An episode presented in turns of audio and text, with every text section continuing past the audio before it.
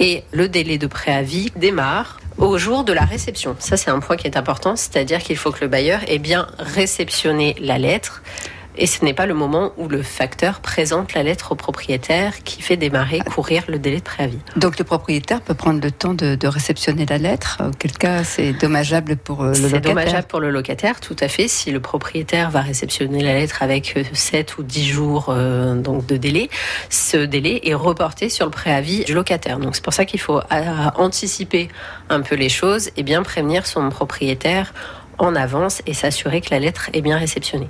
Si pour de certaines raisons, le bailleur ne, réceptionne pas la lettre, il faut savoir que le, locataire euh, peut faire passer un huissier et le préavis démarre au passage de l'huissier. Bien évidemment, ça implique un coût. Donc une fois que ce, ce, préavis démarre, on respecte le délai. Donc zone tendue, c'est un mois. Dans toutes les autres zones, le préavis est de trois mois. Il faut savoir qu'il y a également des, exceptions et euh, certains locataires, en fonction de leur situation, peuvent bénéficier de ce que l'on appelle un préavis réduit à un mois. Donc ça va être tout ce qui est euh, lié à l'emploi, donc le licenciement, la mutation professionnelle, la fin d'un CDD est également possible.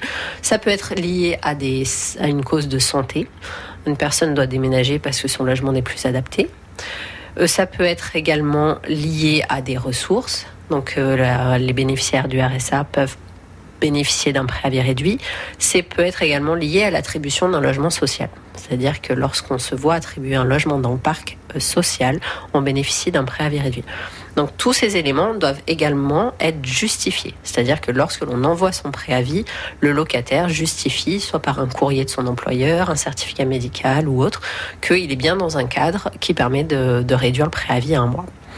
Pour ce qui concerne la location meublée, il faut savoir que le préavis est d'un mois pour le locataire, quelle que soit la zone. Voilà, Émilie Denofrio de la DIL 38, association très intéressante à laquelle vous pouvez euh, adhérer. Elle est basée à Grenoble. Nous mettrons bien sûr le lien sur francebleu.fr et c'est gratuit. Alors on rappelle, Erika, que quand un locataire quitte son logement, la durée du délai de préavis pour un logement vide est de un mois dans une zone tendue, de trois mois dans les autres zones. Cependant, on a vu aussi que dans certaines circonstances, le préavis peut être réduit, réduit à un mois quand il y a un changement au niveau de l'emploi, un problème de santé, la perception de minima sociaux ou quand on vous attribue un logement social.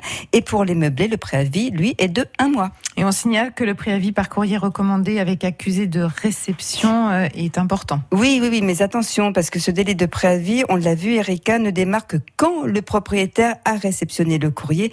Il est donc vraiment prudent de prévoir large et d'envoyer ce courrier, si possible, avant le délai de préavis. Euh, si le propriétaire ne pas la lettre, vous pouvez faire passer un huissier et le préavis démarrera au passage de l'huissier. Voilà, tout est dit ou presque. Merci beaucoup Michel. on peut réécouter la chronique, on peut donc euh, la retrouver sur francebleu.fr et puis et puis demain nous allons parler de garantie d'assurance auto, c'est pas mal quand on part en vacances et qu'on tombe en panne. Comment ça se passe-t-il là? Bah oui, comment ça se passe? Mais, bien grâce à vous. Merci beaucoup Michel et puis si vous voulez vous pouvez rester là, on va parler de la cuisine de nos montagnes en ah bah été. On va peut-être changer de produit, il n'y a pas que la raclette dans la vie. Même si même si c'est pas interdit évidemment. Stéphane Froidevaux, chef du Fantin Latour, nous accompagne. Je crois qu'on va parler de cueillette. Et pas que d'ailleurs.